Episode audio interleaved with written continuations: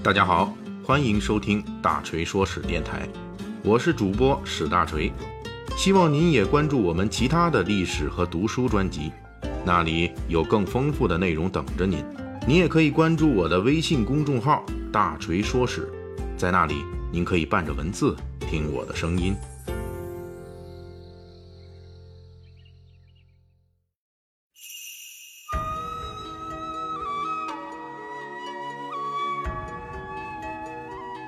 前几天，我们国家向俄罗斯总统颁发了中华人民共和国友谊勋章，这个是中国国家对外最高荣誉勋章，授予在支持中国现代化建设、促进中外交流合作、维护世界和平中做出杰出贡献的外国友人。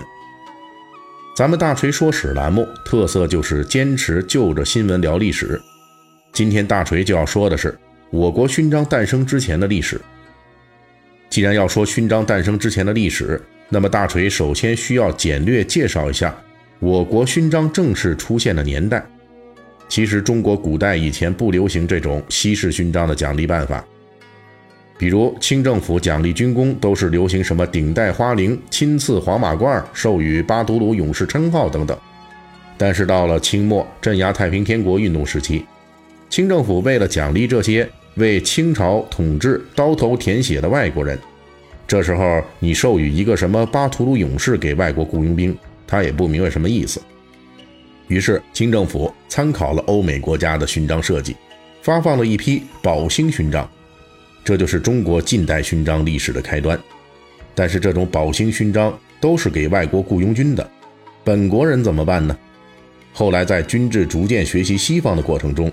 仿制西式勋章的尝试也就开始了。到了一九一一年，清政府推出了第一部勋章管理办法——勋章章程。这个章程设置了五种勋章，但是大家都知道，这个章程出台的这一年，也就是辛亥革命爆发、清朝统治完蛋的这一年，所以勋章章程压根儿就没执行。但是后续的北洋政府就参考了这一套办法，中国的近代意义上的勋章。也就由此起步了。关于近代勋章的故事，有时间有机会咱们会给大家讲述。今天要说的是近代勋章出现之前，我国古代勋章的前身。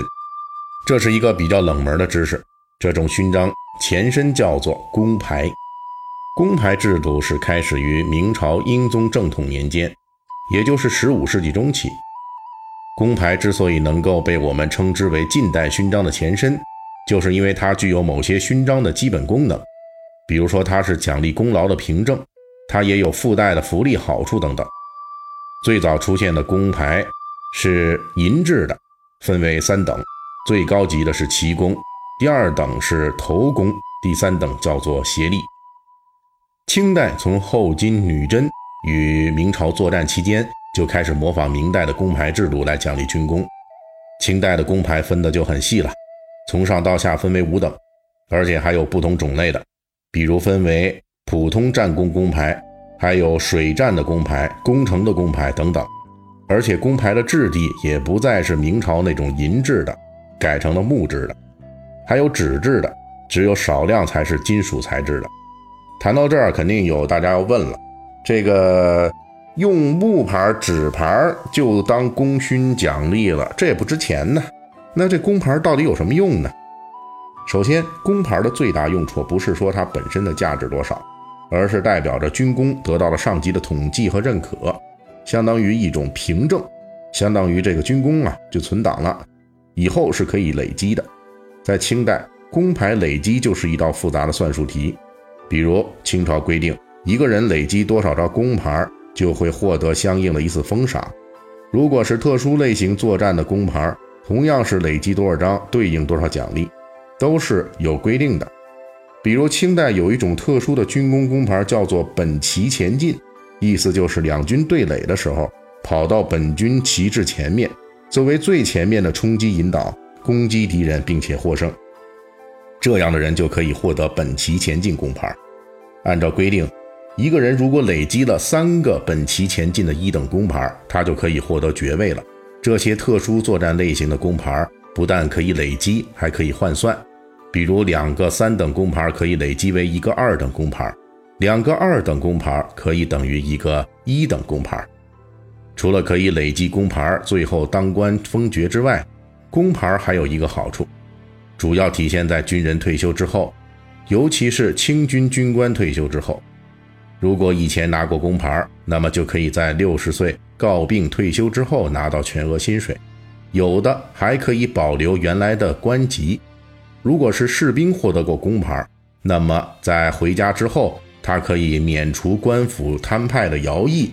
如果是八旗属下奴隶获得过工牌，还可以凭借工牌摆脱奴隶身份。说到这里，大锤需要强调一下，听起来啊，古代的工牌这种。勋章前身拿到了还是挺划算的，又能升直爵、免徭役，还能享福利等等。但是这个东西在清朝前期是要拿命去战场上换的，什么第一个登城的、第一个冲上去的、第一个登上敌军战舰的，这都是死得快的。大部分清军士兵呢是撑不到累积好多张工牌的，最后活到当官受爵的那一天的，那是少之又少，而且。清代的工牌制度还有一定歧视性，对内部的八旗士兵的奖励幅度明显要高于其他士兵，对官员奖励的幅度也要远远高于普通士兵等等。说了这么多工牌制度，这个工牌跟现代的勋章是有一些相似之处的，但是为什么大锤只能说工牌是勋章的前身，而不能等同于勋章呢？因为古代的这个工牌制度发展的不太完善。举个例子。清朝的工牌到乾隆年间，也就是运行了一百多年之后，才定下来基本的尺寸大小。之前多长多短、多圆多方，那都是随意搞的。到了清代中后期，工牌制度的功能和领域大大拓展了。这其中有好的方面，比如工牌以前只是奖励军功，到了清代中后期可以奖励其他领域了。比如像朝廷捐献钱财物资，可以奖励工牌。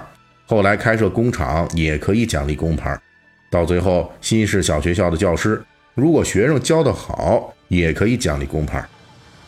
当然也有坏的方面，以前工牌必须由中央的兵部核准发放，但是从咸丰时期开始，地方大员就可以印这种工牌，并且自由发放了。比如镇压太平天国起家的曾国藩、胡林翼等人，都有权自己印发工牌。这一下有权发工牌的人多了。就意味着领工牌的人就更多了，工牌就变得烂大街了。随之而来的就是倒卖工牌案件出现了，也就是盗取空白的工牌，然后在黑市上买卖。大锤来简单分析一下，其实这种工牌的功能啊，逐渐腐朽，本质上是对应着清王朝的腐朽进程。到了清朝末年，制造假工牌来售卖的黑心商人都出现了。到了这个份上，工牌制度已经基本上完蛋了，而工牌制度所支持的清朝也到了寿终正寝的时刻。